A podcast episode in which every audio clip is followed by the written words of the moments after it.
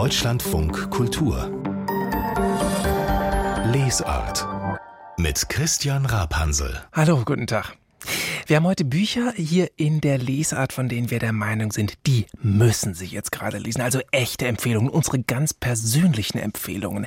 Sie kennen das vielleicht schon so ungefähr einmal im Monat, da mache ich das, da lade ich ein hier aus unserem Literaturteam Mitglieder, Kolleginnen und Kollegen und frage die, was liest du denn gerade? Was willst du uns jetzt ans Herz legen? Ja, und vier sind wir geworden, vier Kolleginnen und Kollegen aus dem Literaturteam vom Deutschlandfunk Kultur. Hallo, grüß euch. Hallo. Hallo. oh, die letzte Stimme, die haben Sie vielleicht schon sehr oft gehört, aber noch nicht in dieser Runde. Mit dir fange ich mal an. Du bist hier der Neuling. Also du bist zwar ein sehr, sehr erfahrener Literaturkollege, aber du warst in dieser Runde hier noch nie mit dabei. Helmut Böttiger. Du bist selber auch Autor zu literarischen und zu politischen Themen, aber eben vor allem hier, glaube ich, bekannt als Literaturkritiker. Was macht eigentlich mehr Spaß? Selber schreiben oder fremde Bücher bewerten? Also selber schreiben ist die Königsebene, aber da sie gleichzeitig auch am schwersten ist, kann ich die Frage nur so zwiespältig beantworten. also macht mehr Spaß, aber ist auch mehr Arbeit. So deute ich das jetzt mal. Die zweite in der Runde ist Maike Albart, Moderatorin beim Büchermarkt hier im Deutschlandfunk, auch selbst Autorin von literarischen Sachbüchern und ist auch eine preisgekrönte Literaturkritikerin. Macht das für dich, Maike, eigentlich einen Unterschied, ob du ein Sachbuch rezensierst oder ein Roman oder sogar Lyrik? Nein. Für mich ist es ganz klar die Frage, gefällt mir das Buch? Ist es ein gutes Buch? Kann ich nachvollziehen, was der Autorin oder dem Autor im Kopf herumging? Überzeugt es mich von den Thesen? Und sicher spielt bei mir vielleicht mehr als bei manchen anderen Sachbuchkritikern die Form auch eine große Rolle. Das ist jetzt eine schnöde Vermutung, weil ich natürlich auch sehr sprachempfindlich bin. Man hat so ein seismografisches Gespür nach Jahrzehnten als Literaturkritikerin. Da bin ich gespannt, was du uns gleich mitgebracht hast, was so eine schöne Sprache dann auch hat. Die dritte in der Runde, Catherine Newmark, Sachbuchredakteurin hier im Deutschlandfunk Kultur, Moderatorin, auch bei Sein und Streit das ist ja unser Philosophie-Magazin. Kann ich das so sagen? Du bist die Fachfrau für Geisteswissenschaften und Philosophie? Ja. Das klingt ganz schön hardcore, oder? genau.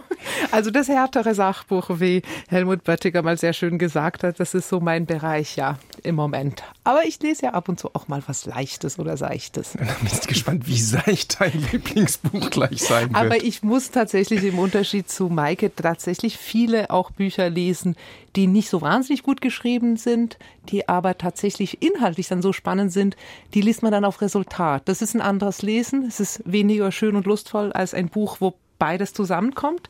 Aber manchmal muss man da auch durch. Das kenne ich auch. Äh, ich lese ja privat eigentlich ausschließlich Romane und beruflich ausschließlich Sachbücher.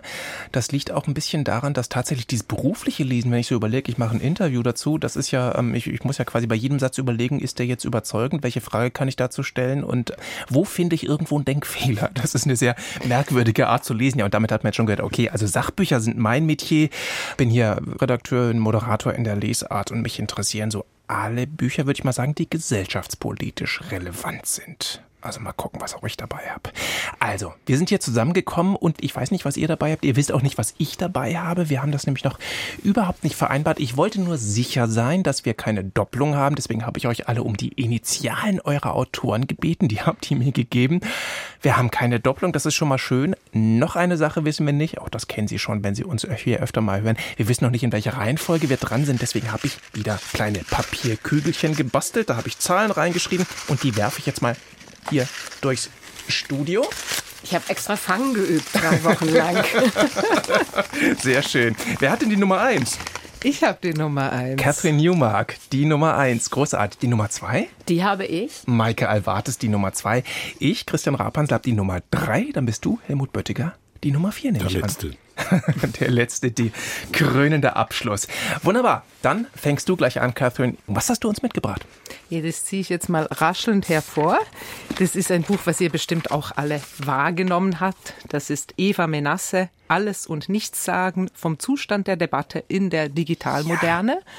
Und das ist tatsächlich ein Buch, was ich glaube, Maikes Ansprüchen tatsächlich auch gut erfüllen würde. Das ist natürlich Eva Menasse, eine Schriftstellerin, die in einer stilistisch äußerst befriedigenden und anregenden Art und Weise versucht, einer gegenwärtigen Problematik auf den Grund zu gehen. Es ist ein Essay, es ist ein persönlicher Essay und sie denkt darin über die Beschleunigung im Zeitalter der sozialen Netzwerke nach, im Zeitalter dieses Internets, was so fast wie eine Naturgewalt mittlerweile mhm. in unserem Leben wirkt.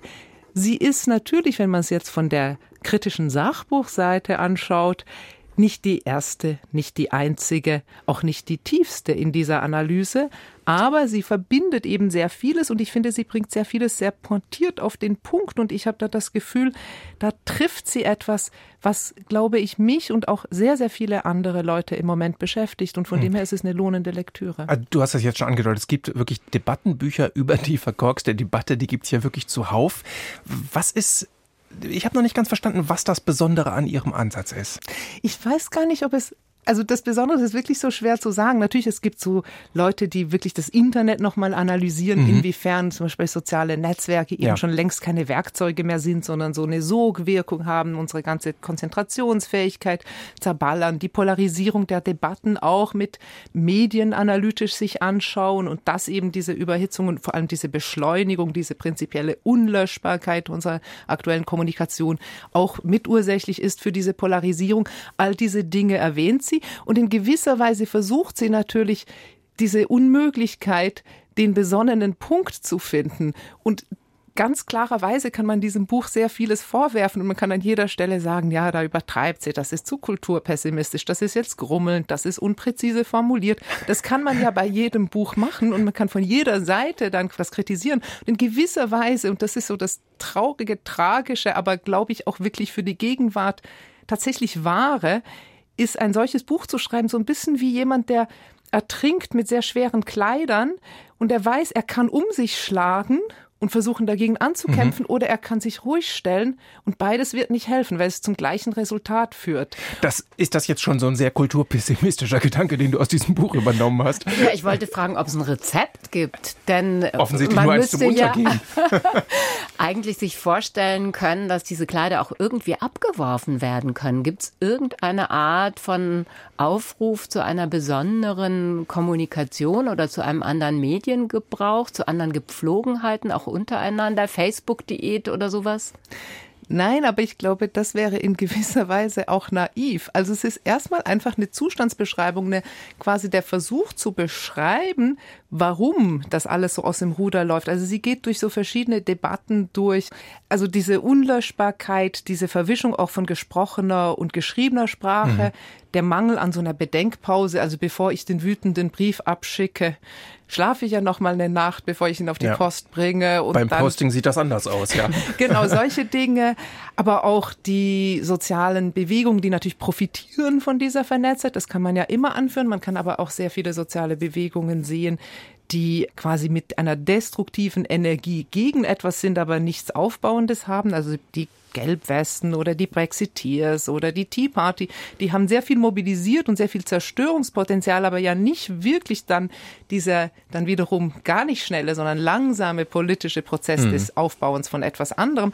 All diese Dinge beschreibt sie, glaube ich, ganz gut, auch die digitalen Hysterien, die eben reale Folgen haben, was aber dem Einzelnen, der auch ein Like absetzt oder auch einen empörten Tweet erstmal nicht auffällt.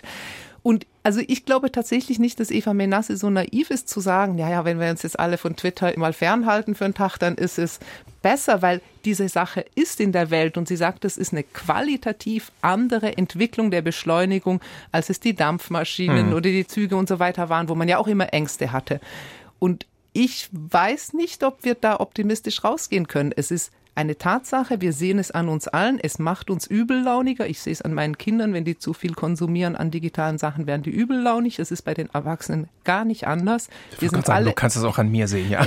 wir sind alle in dieser Schleife gefangen. Ja. Wenn ich fünf Minuten auf Twitter gehe, dann will ich schreiend wegrennen und zwar, weil da auch intelligenteste Leute zu tobsüchtigen Kleinkindern werden und etwas daran scheint im Moment unheilbar zu sein. Und sie ich, beschreibt sie es beschreibt einfach. das. Ich, ich verstehe jetzt so ein bisschen, warum sie da natürlich kein Rezept hat und warum du sagst, das sei naiv. so ein Rezept zu erwarten.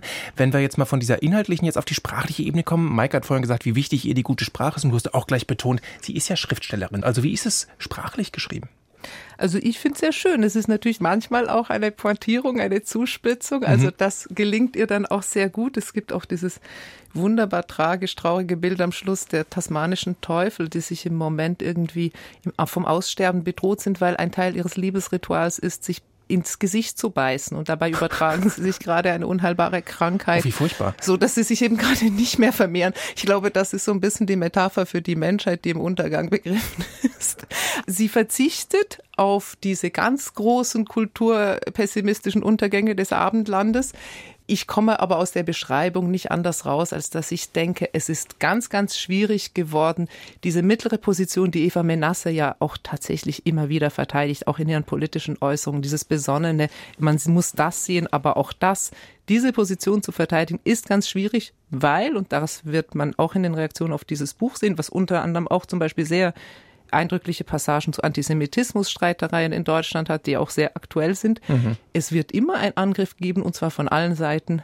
Und das ist der Zustand, in dem wir sind. Also ich kann, glaube ich, gar nichts Optimistisches rausziehen aus dem Buch. Von dem Buch äh, beschreibst, kommt mir letztlich alles sehr bekannt vor. Also Eva Menasse ist ja nicht nur Schriftstellerin, sondern sie ist vor allem auch eine Schriftstellerin, die ihren Beruf auch so auffasst, dass sie auf Podien sitzt, dass sie eingreift in die Debattenkultur. Das ist ja mittlerweile ein Rollenmodell für den Gegenwartsautor, dass er sich zum Markenzeichen macht, auch als Meinungsbeiträger. Und das Buch scheint mir in dieses Feld sehr gut zu passen. Aber geht es über das hinaus, was was wir alle an Unwohlsein spüren, gibt es da wirklich etwas, wo man denkt, also da habe ich jetzt wirklich mal was Neues erfahren oder bin ich auf etwas Neues hingewiesen worden? Also insofern es ein persönlicher Essay ist und ich von Essays auch nicht erwartet, dass sie so auf Grundlage von selbst angestellten Langzeitstudien entstehen, ist quasi das eher die Zusammenfassung von vielen Momenten der Beobachtung und auch von anderen erforschten Dingen.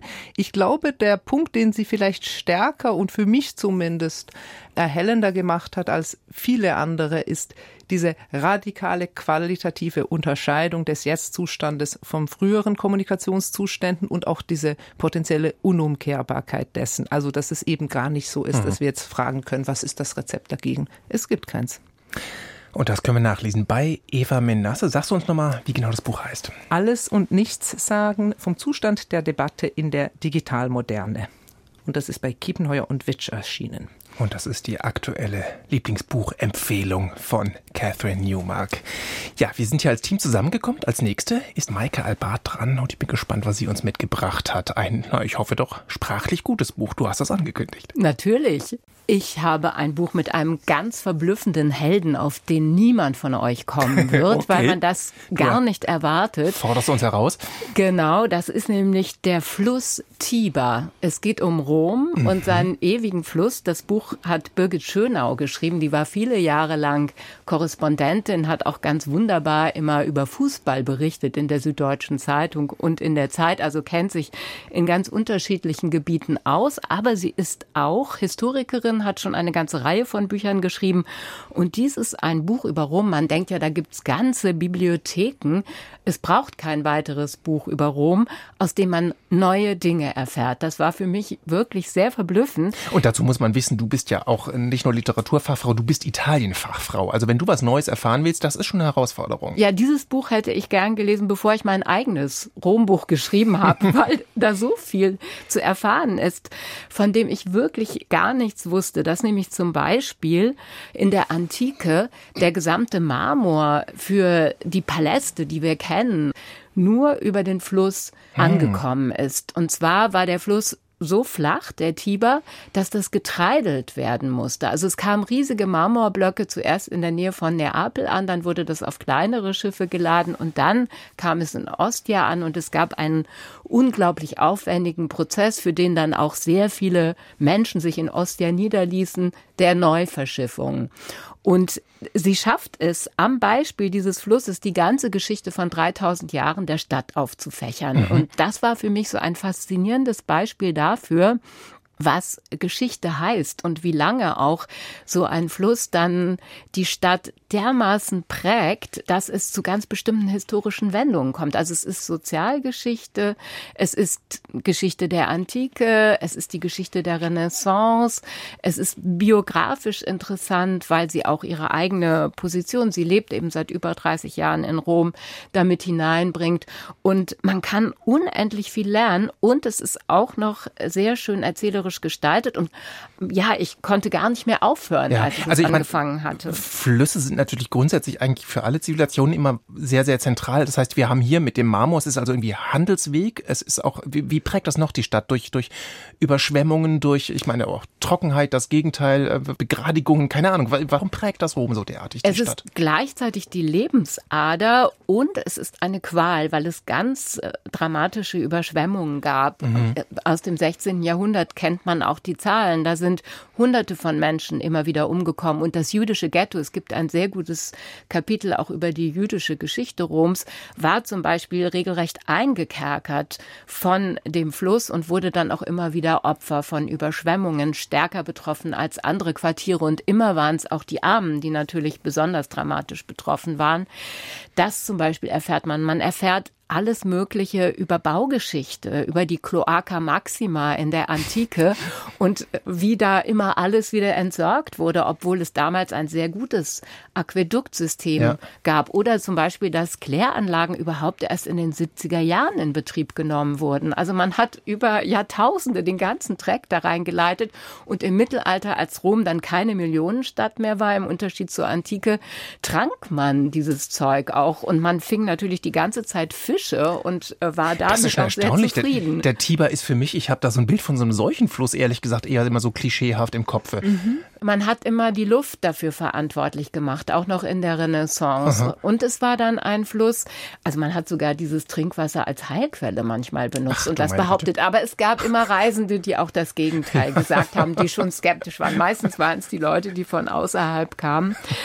Und dann ist es ja auch noch ein Fluss, der kulturgeschichtlich interessant wird im 20. Jahrhundert. Vielleicht kennen einige von euch die Filme von Pierpaolo Pasolini. Da springen die, obwohl damals der Fluss nachweislich am dreckigsten war, weil es eben dann plötzlich eine Millionenstadt wieder mhm. wurde.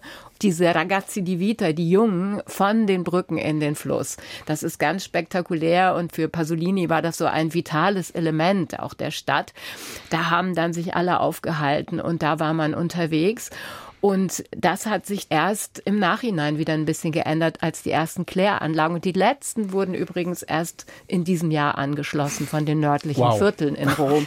Also man sollte sich fernhalten, aber der Fluss wird jetzt wieder aufgewertet und es gibt Fahrradwege und er spielt eine größere Rolle. Und was ich auch noch sehr interessant fand, während der italienischen Einigung hat man dann begonnen, 1871 danach, den Fluss zu domestizieren. Also erst da hat man entschieden, es geht nicht, dass die ganze Stadt immer wieder davon überschwemmt wird und vier Meter hoch das Wasser am Pantheon steht, sondern er muss jetzt gezähmt werden. Und das war der Beginn dieser Vorstellung von Rom, die wir haben, dass er mhm. so ganz still da in der Mitte eigentlich ein bisschen langweilig liegt und man verbindet mit Rom nicht unbedingt den Tiber, wie man mit Paris die Seine ja. verbindet. Ja. Mhm.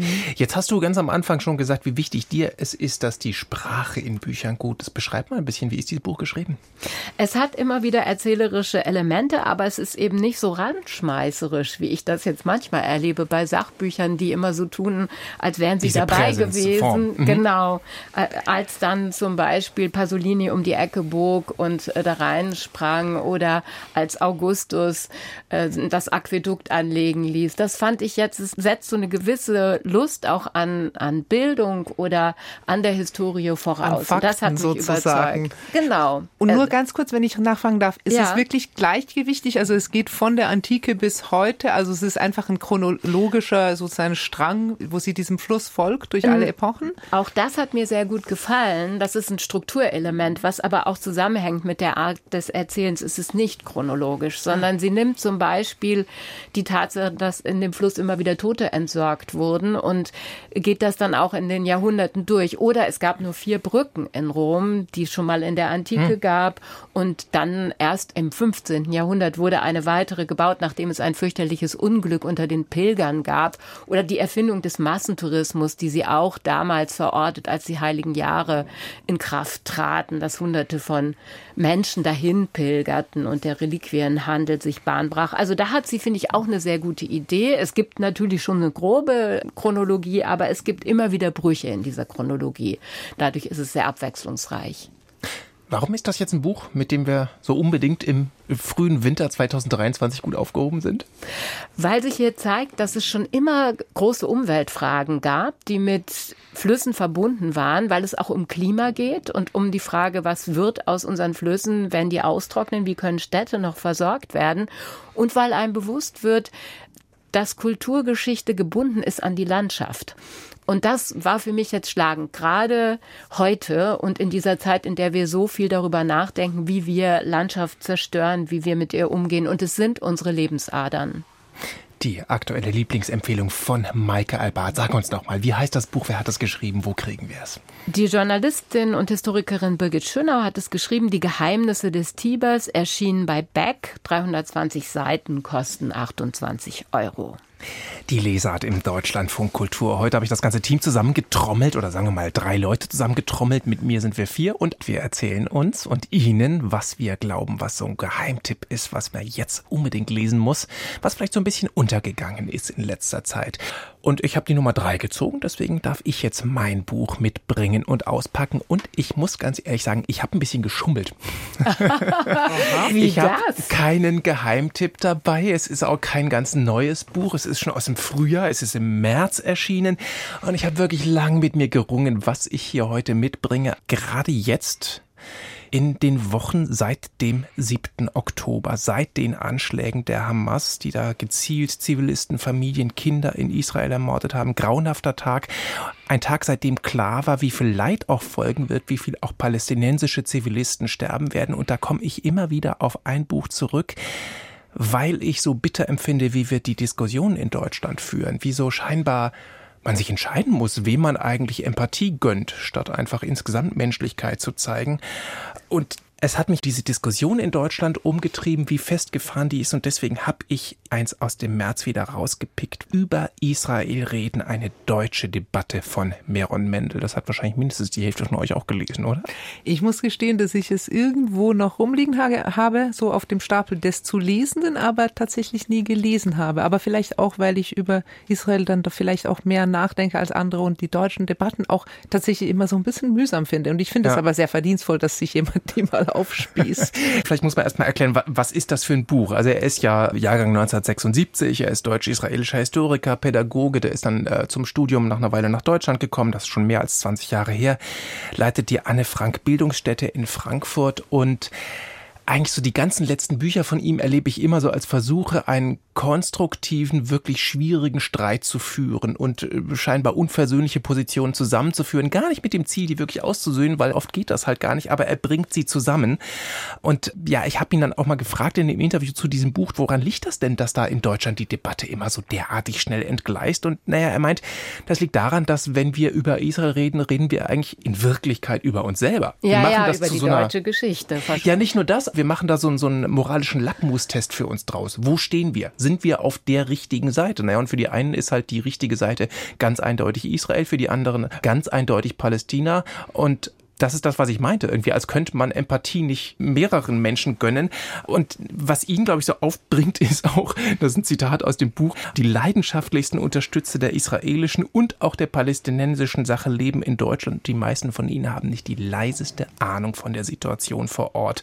Mhm. Und ja, mein Gott. Der Eindruck, den konnte man ja auch in den letzten Wochen, also der wurde ja massiv ja. bestätigt, muss man leider sagen. Also gerade auch viele dieser jetzt auch schon oft kritisierten linken Reaktionen waren ja eigentlich von einer wahnsinnig großen Unkenntnis der Lage vor Ort getrieben. Das ja. muss man auch wirklich klar sagen, vielleicht auch als Verteidigung, aber es macht es natürlich nicht besser, dass sich jeder dazu einmischt. Und ich meine, das mit dem Lackmustest, das ist einem ja auch nochmal so sehr, sehr klar durch den Kopf gegangen in letzter Zeit, dass es eben tatsächlich fast schon Gruppenzugehörigkeitsidentitätsstiftend mhm. ist, wie man sich zu einer Ostfrage verhält. Mhm. Ja, oder wenn man schweigt, dann ist es auch schon eine Aussage. Und das finde ich hochproblematisch. Also ich kenne das Buch leider noch nicht. Ich habe die Bücher von Omri Böhm gelesen ja. und habe das Gefühl, ich muss jetzt sofort nach Hause gehen und dieses Buch lesen, weil man sich auch so ein bisschen hilflos fühlt angesichts dieser Zuspitzung. Ja. Hat er da Vorschläge, wie man auch abrüsten könnte, verbal? Ich antworte dir jetzt genauso wie, wie Catherine vorhin, dass es wahrscheinlich naiv wäre, da jetzt Rezepte zu ja. erwarten. Was ich die große Stärke finde an diesem Buch, also er warnt halt auch vor, vor genau dieser Zuspitzung. Er sagt, statt reflektierter Positionen haben derzeit emotionale Solidaritätsbekundungen, Hochkonjunktur. Und wie gesagt, das hat er im März geschrieben, ja. Und ähm, also wie viel mehr gilt das seit dem 7.10.? Und was ich so toll finde an diesem Buch ist, wie er eigene biografische Eckdaten verbindet. Ich habe vorhin gesagt, 1976 geboren in einem sozialistischen Kibbutz, also ganz eindeutig linkes Milieu, immer dafür Frieden gegen die Siedler gewesen. Dachte dann damals in den 90ern noch mit der äh, Wahl Rabins irgendwie so, jetzt eigentlich, das sind jetzt nur noch ein paar Jahre, dann wird irgendwie alles gut, so als, als Jugendlicher, obwohl ja gleichzeitig auch die Anschläge waren. Dann ist er wie nahezu jeder Mensch in Israel natürlich eingezogen worden zum Militär als junger Mann und sagte, da habe ich mir dann so angefangen, die Frage zu stellen, bin ich auf der richtigen Seite? So der einzige Satz, den er noch auf Arabisch bis heute aus dem FF kann, ist Tür auf. Also diese Zweifel, die gekommen sind, dann gleichzeitig aber auch in Hebron zum Beispiel war er, da ging es dann ja darum, die Siedler in ihre Schranken zu verweisen. Und da hatte dann, und das ist so elegant, wie er da die, die, die Brücke in die Gegenwart schlägt, einen Mann kennengelernt, der da wirklich den arabischen Menschen das Leben zur Hölle gemacht hat, wie er das beschreibt. Er hat von den Hausdächern Urinbeutel auf Passanten geworfen und dergleichen. Und dann waren sie als Soldaten da,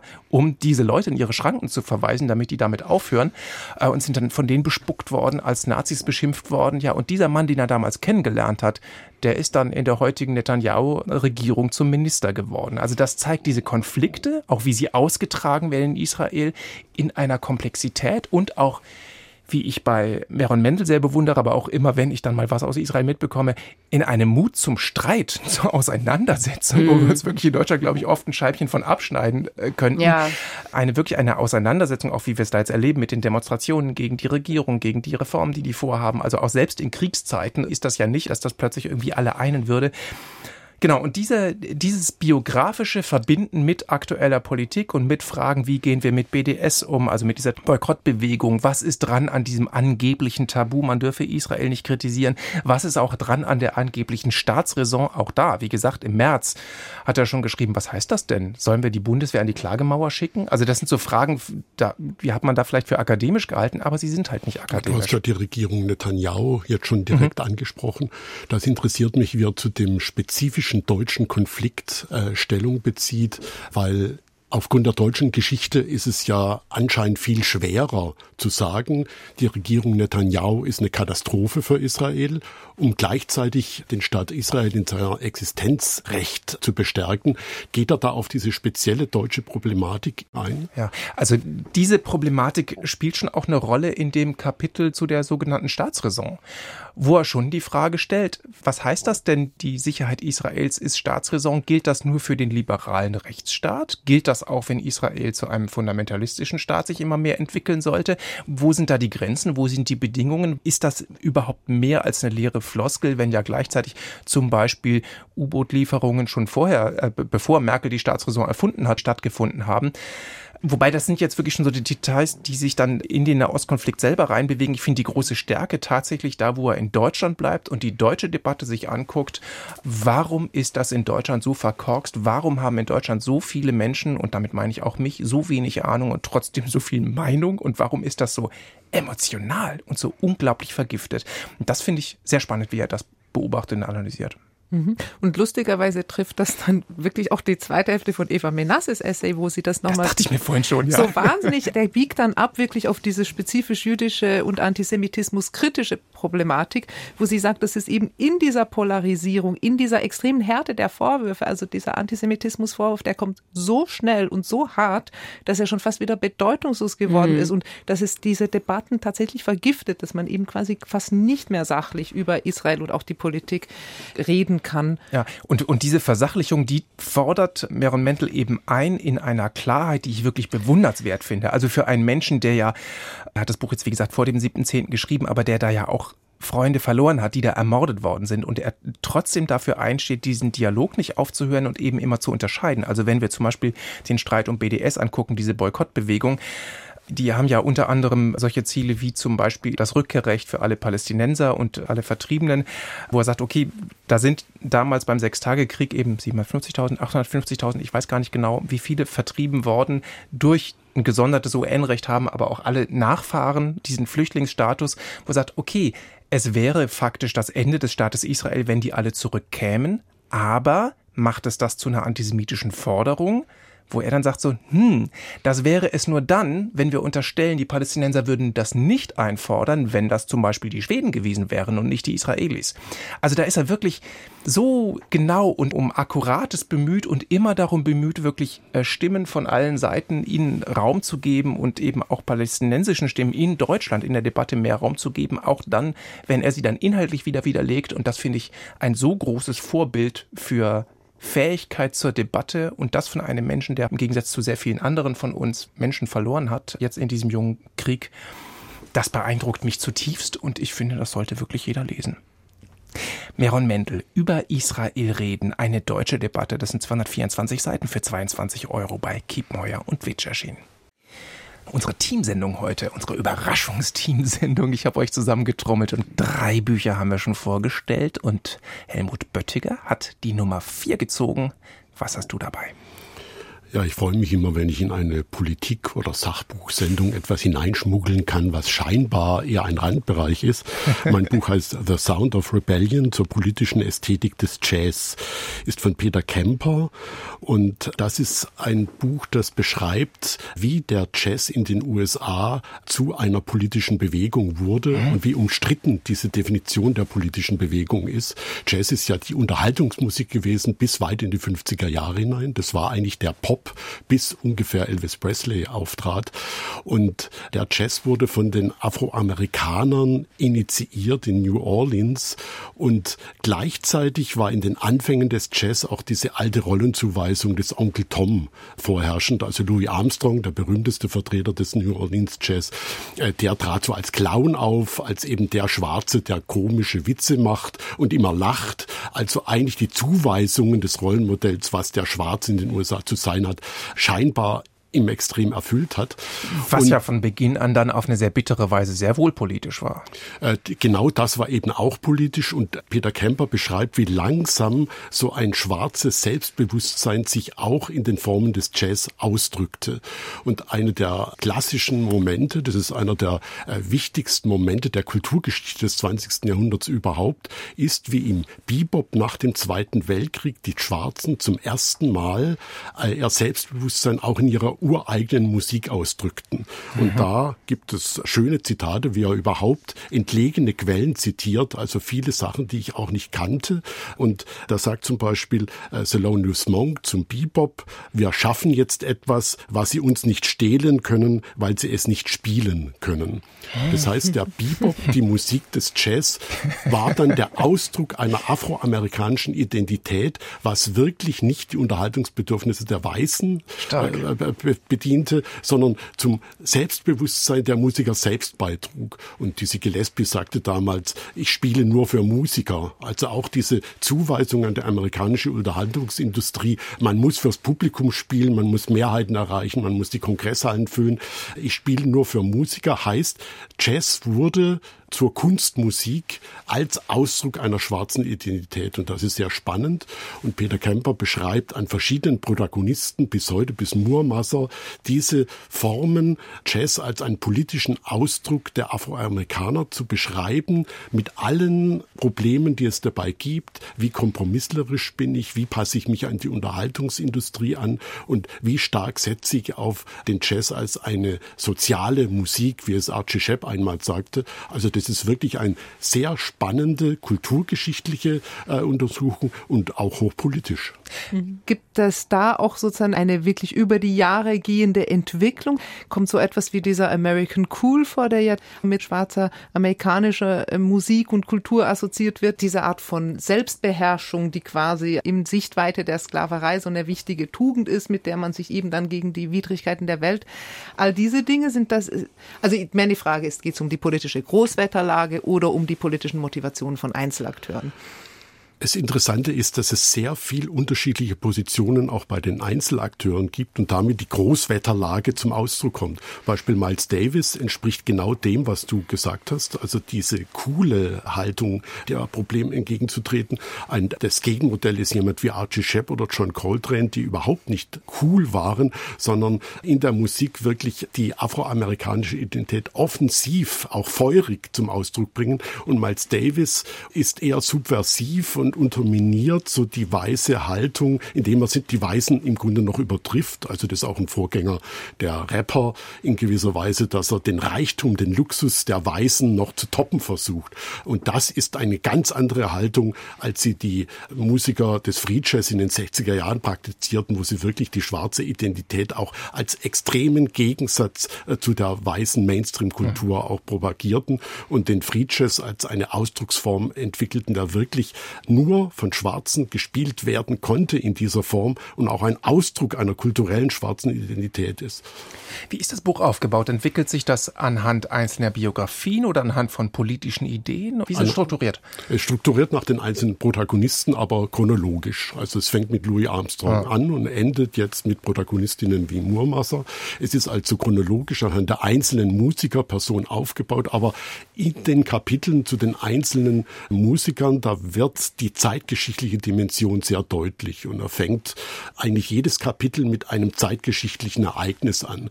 Beispiel einer der schönsten Titel von John Coltrane, Alabama, der rekurriert eindeutig auf eine Situation im Bundesstaat Alabama in den 50er Jahren, als vier schwarze junge Mädchen von einem Weißen gelyncht wurden.